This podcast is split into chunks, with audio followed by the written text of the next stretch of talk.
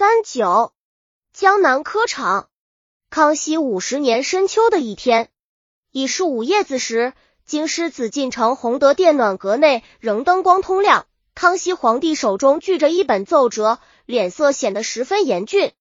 这是一件江南寻扰张伯行的奏折，后附康熙亲信苏州织造李希的奏章，报称本年江南乡试无整，副主考官赵普受贿十万两纹银。阅卷官王日余方明串通作弊，主考官左弼藩知情不报，江南图子因此大哗。一些人出于义愤，将考场贡院匾额上的“贡院”两字涂改为“卖完”。一些考生将财神庙里的泥像抬着游街，搬到夫子庙内，江宁城内万人空巷，随往围观，舆论纷纷，民情鼎沸，是以奏请朝廷迅速查办，严惩赃官，整商科场，平息民愤。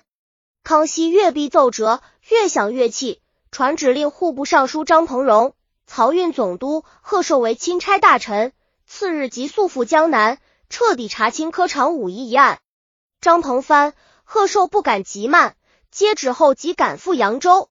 一路上，两人商议以何方案完成使命，最后议定快刀斩乱麻，速审速决。首次会审有两江总督噶里。江苏巡抚张伯行奉陪，地点在扬州钦差行，所设大堂之森严，不亚于刑部。赵普、王日余方明料之隐瞒不过，供认受贿黄金三百两，将在卷中做了案记的程光奎、徐宗轩、吴宓等点了举人，三人被当堂革职，收兰听候处罚。张鹏偏命提程光奎。吴宓到大唐，先是这两名举人学识究竟如何，结果前者连《三字经》都背不顺溜，后者百家姓开首四字只写对个钱字。张鹏偏怒从心头起，喝道：“尔等如此才学，未能中举，究竟行贿多少？从实招来。”成吴二人下的多多勤，招供各行贿黄金十五锭，每锭二十两。张伯行拍案面起，厉声问道：“赵进等只收到十五锭，那一半哪里去了？”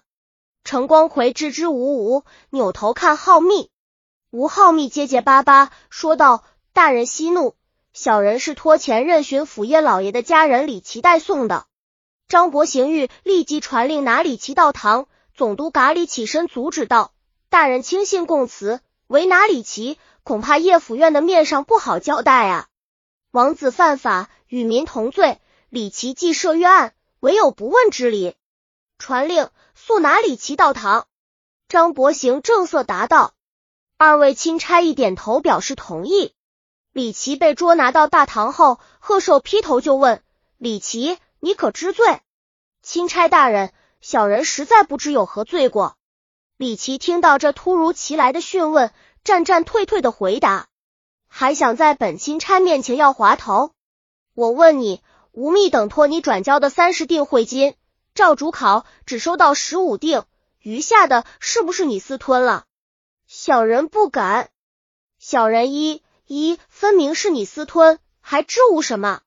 拉下去大刑事后，达里按略不住情绪，厉声喝道：“大人饶命！大人饶命！小人冤枉啊！”李琦惊恐的喊道。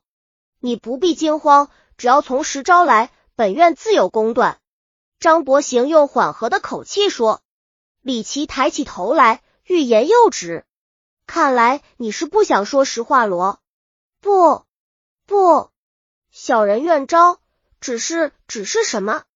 你不要吞吞吐吐，有本钦差为你做主，从实讲来。张鹏偏说。李琦稳定了一下自己的情绪，讲道。我将三十锭送给赵大人，赵大人让我将其中的十五锭交给泾县知县陈天立，说是留给总督大人的。说着，他偷偷看了嘎里一眼。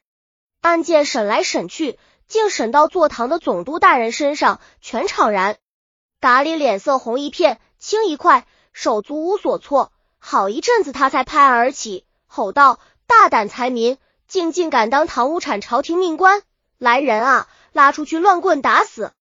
宋依依两班衙役一声喊叫，上来就要拉人。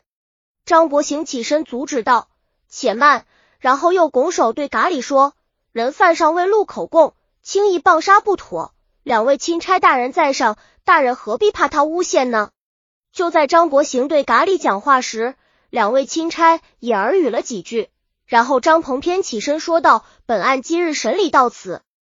李琦信口雌黄，罪不容诛，且于收监，严加看管。”退堂。张伯行退堂后，心里一片阴冷。他想，钦差不入李琦口供。显然是在阻护嘎里，看来此案审理必有阻力。但江南科场案弄得民情鼎沸，若不彻底查清，上负皇上整金科场之心，下山世子一腔报国之情。自以身为皇上拨拔拨的要员，理当秉公执法，报效朝廷，为民除好。然要排除阻力，只有依仗皇上的龙威。想到这里，张伯行摊纸命笔。将此案的审理情况写就一份奏折，一五一十报告了康熙。康熙在接到张伯行奏折的前后，也接到了心腹李希的奏折和嘎里参和张伯行的奏章。踏了许久，康熙下令张鹏天、贺寿二人将科场案与督府户客河案一并审清，并特别指出要让李琦与陈天立对峙，不论涉及何人，必须彻底究清。谕旨传下，两位钦差不敢怠慢。提拿李琦、陈天立对峙，正当钦差要提堂审问时，忽报陈天立在监中自尽死亡。李希将此情况速派人奏报康熙，康熙当即发下两道圣谕，是催张、贺火速将审查结果奏上，是密令安徽巡抚暗查陈天立死因。张、贺二人接到圣谕，如坐针毡，两人密谋数番，进退维谷，最后一成一招。对督府户和各打五十大板，先摆脱自身的难堪境地。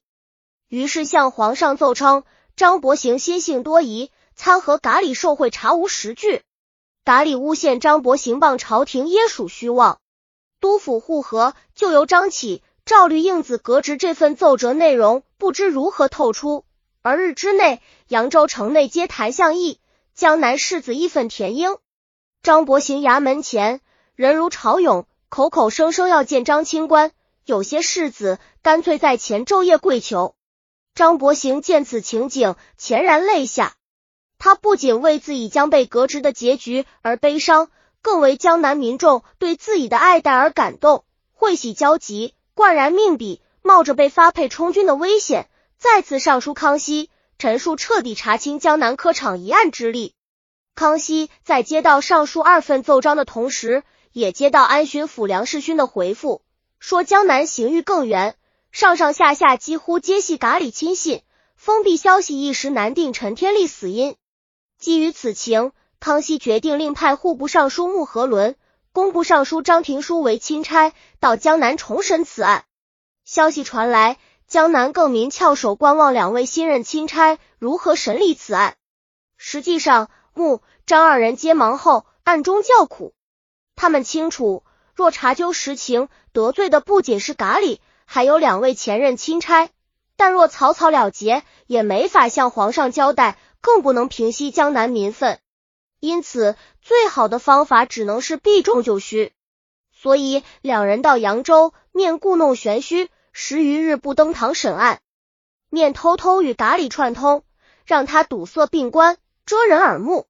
然后大张旗鼓，每天出榜告示，审讯一批批人犯，最后拍板定案。主考官左臂冠之不报，革职查办；副主考赵普、阅卷官王百余、方明接受贿赂。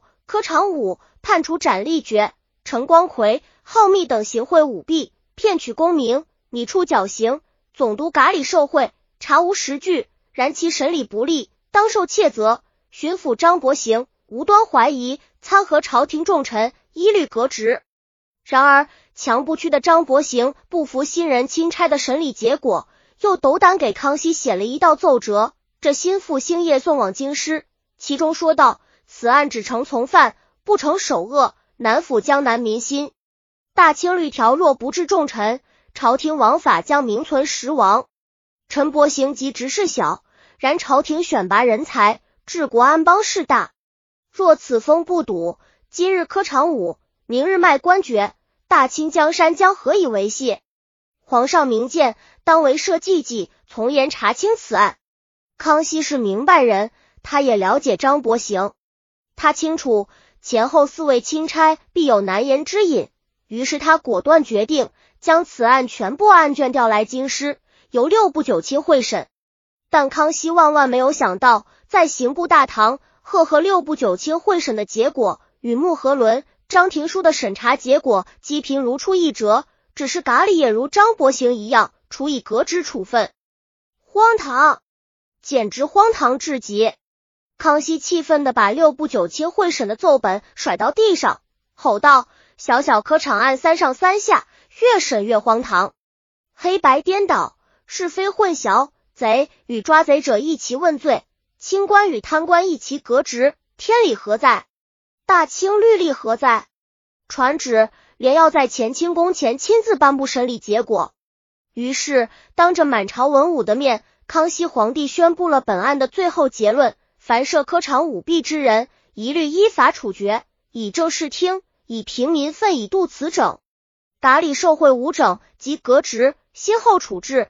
张伯行中正职，而留任原职，幕后再行升赏。连之断绝，这刑部即刻行文，晓谕天下。刘兵剧《清史稿》等编写。本集已经播放完了。喜欢的话，记得订阅专辑，关注主播主页，更多作品在等你哦。